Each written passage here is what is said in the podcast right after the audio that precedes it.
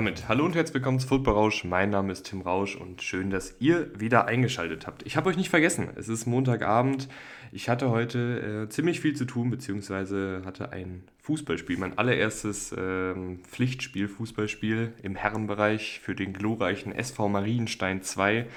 Bin in der 82. reingekommen, habe nichts gerissen, äh, aber bin jetzt hier noch am Start, spät am Abend, um mit euch über die Offensive Liner im NFL Draft 2023 zu reden, die ja so ein bisschen wie ein Sechser im Fußball sind. Ne? Also ein Sechser im Fußball, der räumt immer viel hinauf, äh, sorgt dafür, dass alle den Rücken frei haben, macht und tut, kriegt aber eigentlich nicht so mega viel Beachtung. Ne? Ein guter Sechser fällt auf, indem er nicht auffällt.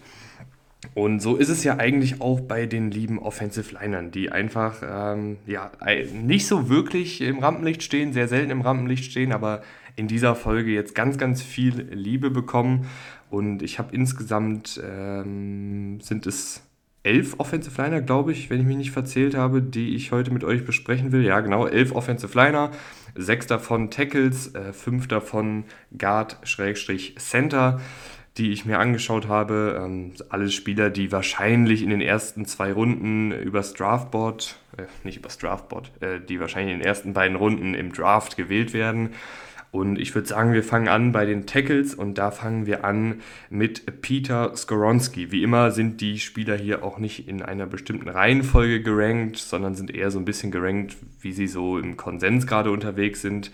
Äh, ich gebe euch wie immer einfach einen Überblick über das Spielerprofil und ich glaube, dann können ja auch die Leute da draußen, die jetzt hier gerade zuhören, selber entscheiden, welcher Spieler da jetzt für euer Team vielleicht auch am interessantesten ist, weil ja auch in der Offensive Line immer unterschiedliche Skillsets äh, unterwegs sind. Es gibt Offensive Liner, die sehr gut in der Bewegung blocken können, die vor allen Dingen in Outside-Zone-Schemes vielleicht Erfolg haben. Dann gibt es Offensive Liner, die kommen über ihre Power, die sind vielleicht dann nicht so flink auf den Beinen, aber in einem Powerlaufspiel ähm, können die wirklich aufblühen.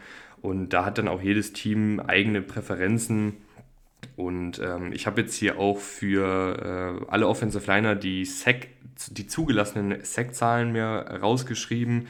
Da muss man natürlich auch dazu sagen, das hängt natürlich auch mal ein bisschen davon ab, äh, was für eine Competition die so hatten, also auf welchem Niveau die gespielt haben, äh, was das Team so generell für einen Ansatz hatte. Gerade im College gibt es ja echt auch große Unterschiede. Es gibt sehr lauflastige Teams, dann haben die Offensive Liner logischerweise auch nicht so viele Sacks zugelassen. Es gibt Teams, die ähm, sehr talentiert sind, ähm, wie zum Beispiel jetzt Georgia, die hier auch einen Offensive Liner stellen, ähm, dass der nicht so mega viele Sex zulässt, weil halt die Offensive von Georgia sehr gut geklickt hat über weite Strecken der Saison, ist glaube ich auch logisch. Ähm, also die Sackzahlen habe ich mit rausgeschrieben, aber sind nicht so das äh, Totschlagargument dafür, dass jetzt ein Offensive Liner besser oder schlechter ist als der andere, aber geben ja dann vielleicht doch ein bisschen Kontext. Aber Lass uns anfangen, äh, wie schon angekündigt, mit äh, Peter Skoronski von den Northwestern Wildcats, ist 21 Jahre alt, wird 22 sein bei Saisonstart, hat in den letzten drei Jahren fünf Sex zugelassen, also äh, da hört man schon drei Jahre.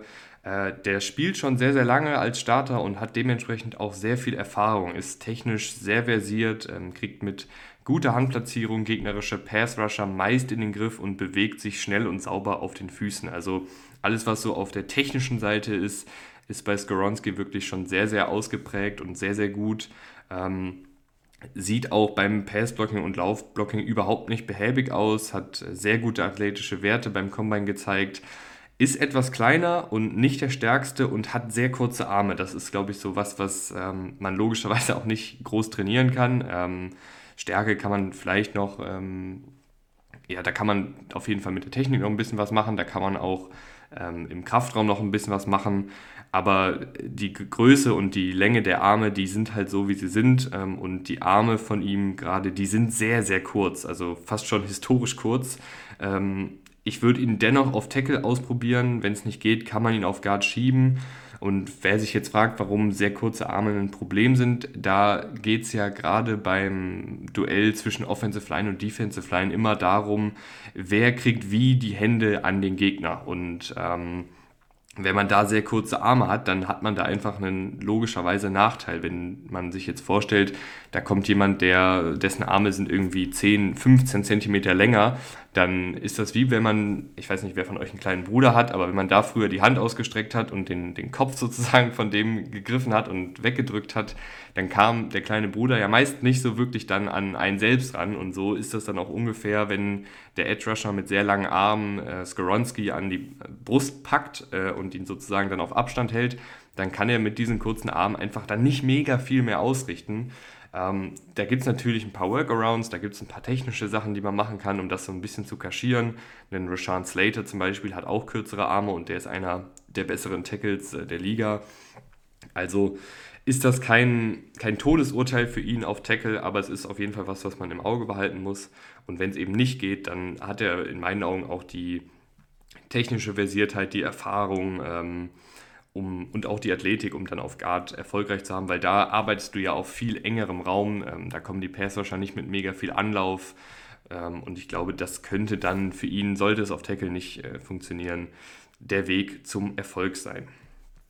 Paris Johnson von Ohio State, der ist ebenfalls 21, wird auch 22 bei Saisonstart sein hat letzte, in den letzten zwei Jahren zwei Sacks zugelassen, hat 2022 als Left Tackle gespielt, 2021 als Right Guard, also da auch eine gewisse Positionsflexibilität, ist groß und muskulös gebaut mit absurd langen Armen, also der hat dieses Problem nicht, der hat das sogar dann als Vorteil, ähm, wenn er dann diese langen Arme ausgestreckt bekommt und als erster sozusagen den Defensive Liner in den Griff bekommt, dann können die wiederum nicht so mega viel mehr machen.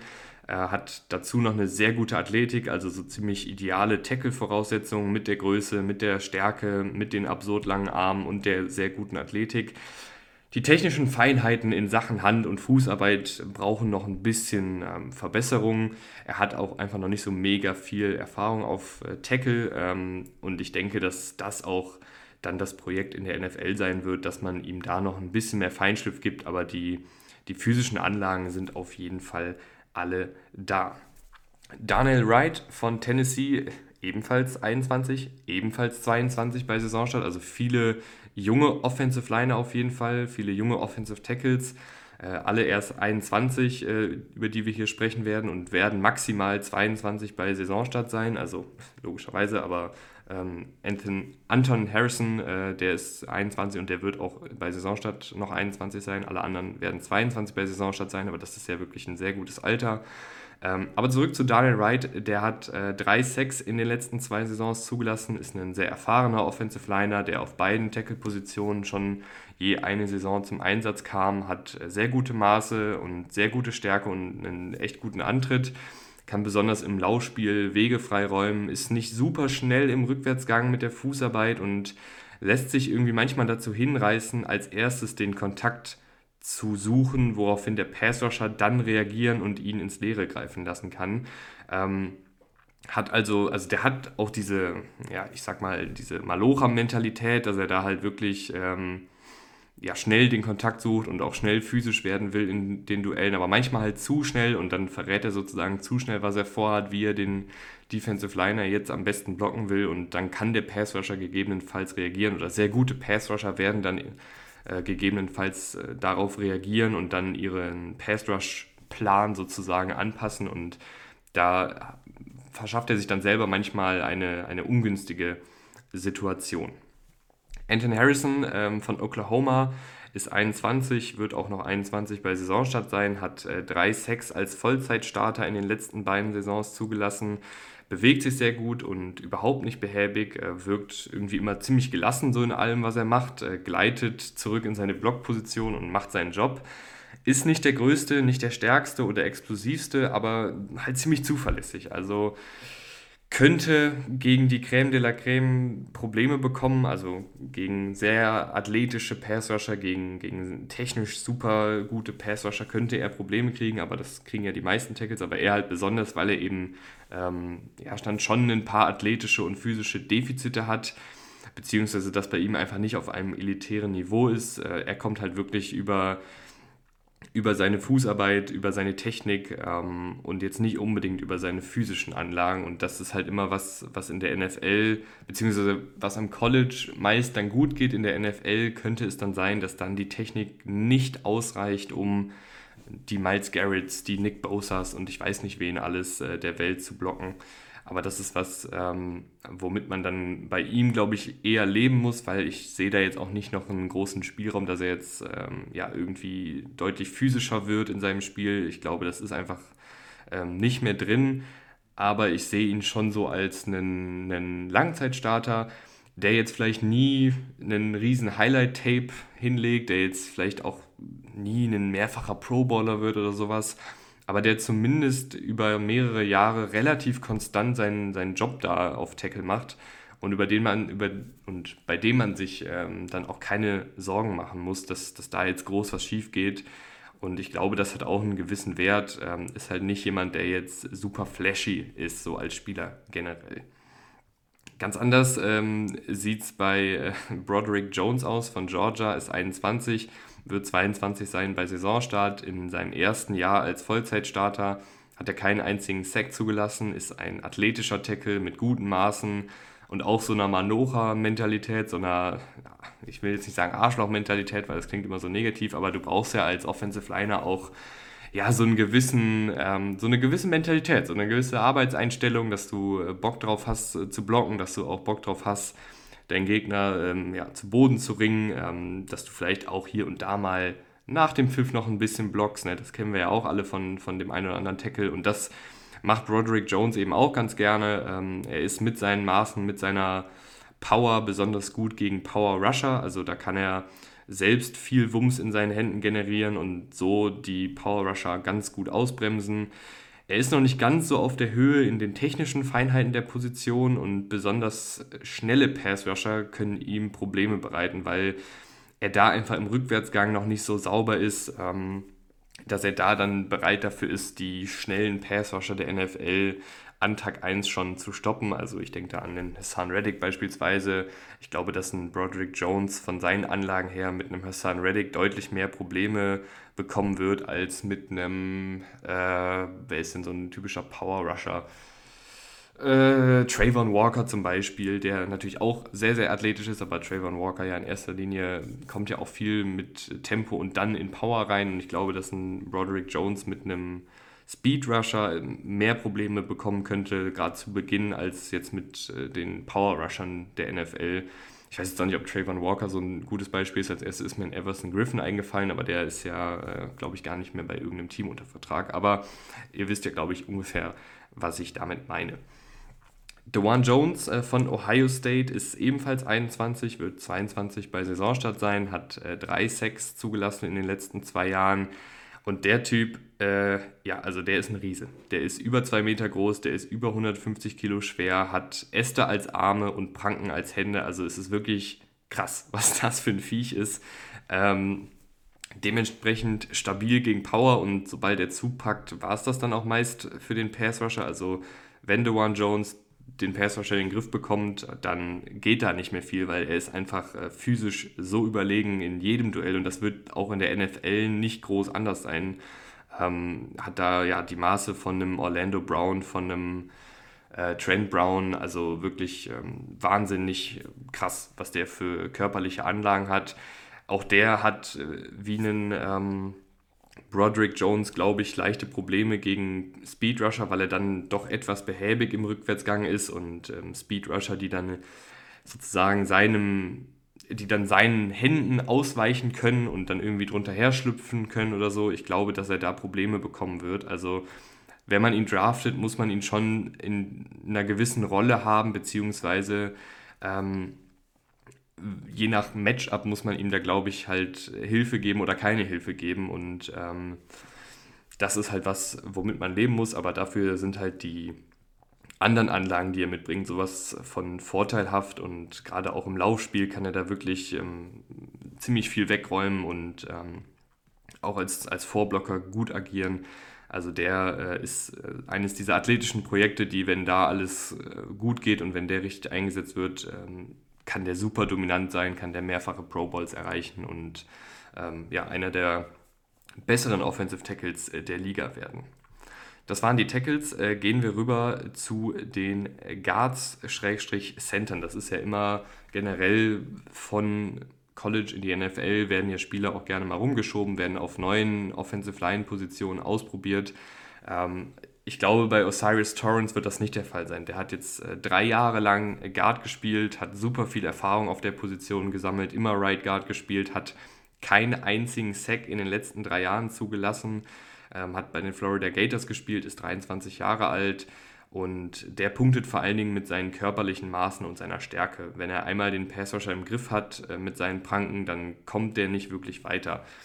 Ist nicht super athletisch und manchmal finde ich ein bisschen behäbig, äh, könnte deshalb ab und an von sehr rapiden Defensive Tackles, habe ich es mal genannt, äh, die mit Tempo kommen und seine Stärke neutralisieren können, beziehungsweise dann zum Beispiel auch mit zwei, drei schnellen Schritten um ihn herum laufen können, da könnte er Probleme kriegen. Also ich sehe ihn jetzt nicht als diesen fehlerfreien Guard. Ich denke schon, dass er gerade was, also ich glaube, er muss einfach sehr spielintelligent spielen in der NFL. Wenn dann ähm, Passrusher kommen, die versuchen, um ihn herumzulaufen, die äh, versuchen, seine Arme wegzuschlagen, wenn er ähm, Blitzes oder Stunts ausgesetzt ist, da ist er einfach athletisch ein bisschen limitiert, da kann er nicht so mega schnell die Richtung wechseln und deshalb muss er in meinen Augen lernen oder beziehungsweise das Spielverständnis auf dem Niveau haben, dass er das vorzeitig erkennt und sich dann auch vorzeitig so positionieren kann, dass eben keiner an ihm vorbei huscht.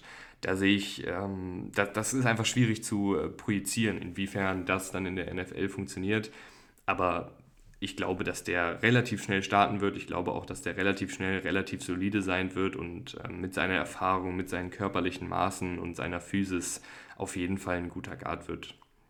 Steve Avila äh, von TCU äh, ist 23, wird 24 in der Saison dann werden, also ein älterer Guard, der wahrscheinlich Guard spielen wird, könnte aber auch auf Center gerückt werden, hat äh, 0,6 letztes Jahr als Guard zugelassen, ähm, zwei davor das Jahr als Center, hat einen, finde ich, sehr niedrigen Körperschwerpunkt, äh, der nicht wirklich bewegt werden kann, also der ja, äh, setzt da sozusagen den Anker und dann guckt er mal, ob ihn überhaupt irgendjemand vom Fleck bewegen kann.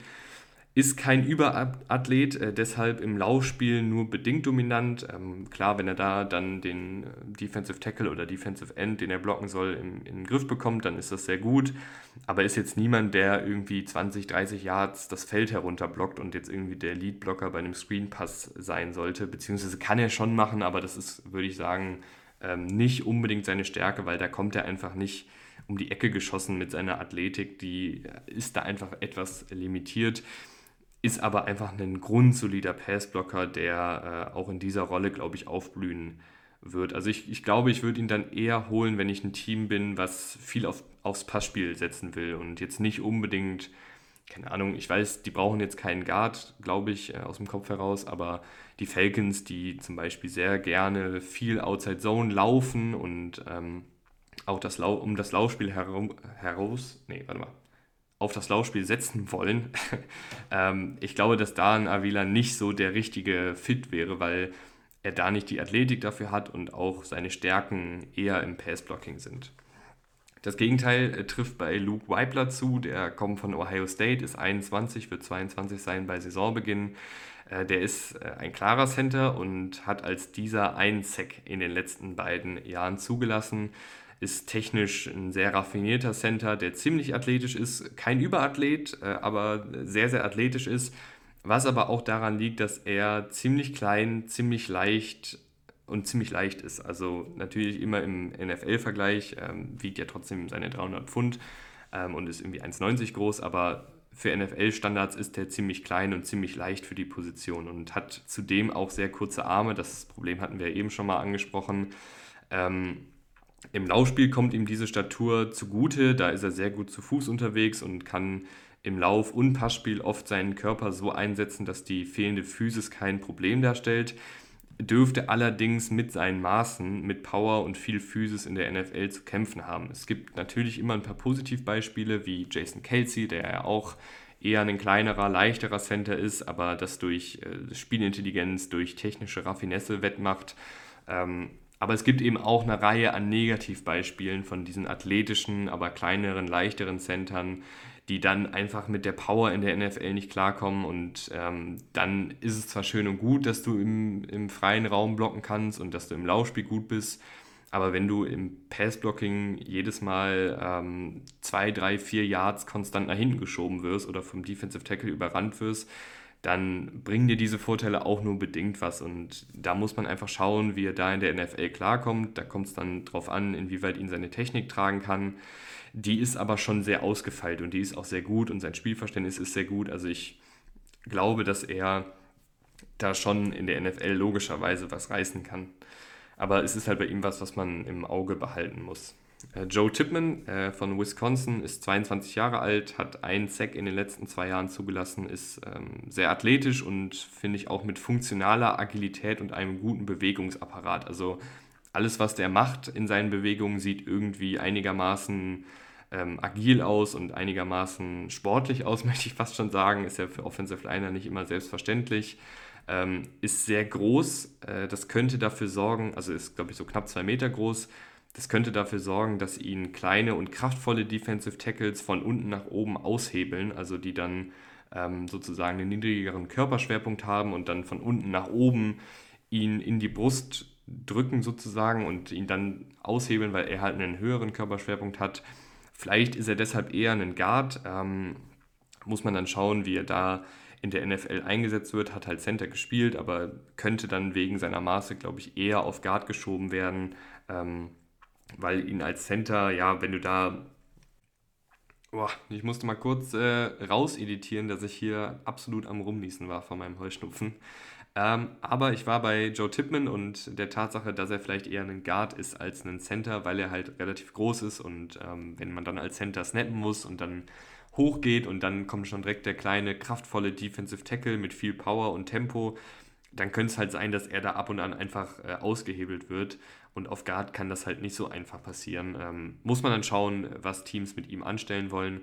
Und der letzte im Bunde ist John Michael Schmitz ähm, von Minnesota, ist 24 Jahre alt, also ein älteres Prospect, hat zwei Sacks in den letzten zwei Jahren zugelassen, ist ein sehr erfahrener Center, der ein gutes Spielverständnis und technische Fertigkeiten mitbringt, Blitze und Stunts oft diagnostiziert und viel an der Line of Scrimmage kommuniziert hat. Das ist, bei, ist mir bei ihm wirklich sehr positiv aufgefallen, wie viel er da einfach schon an, an Spielverständnis und Spielintelligenz mitbringt und auch technische Fertigkeiten als Blocker hat.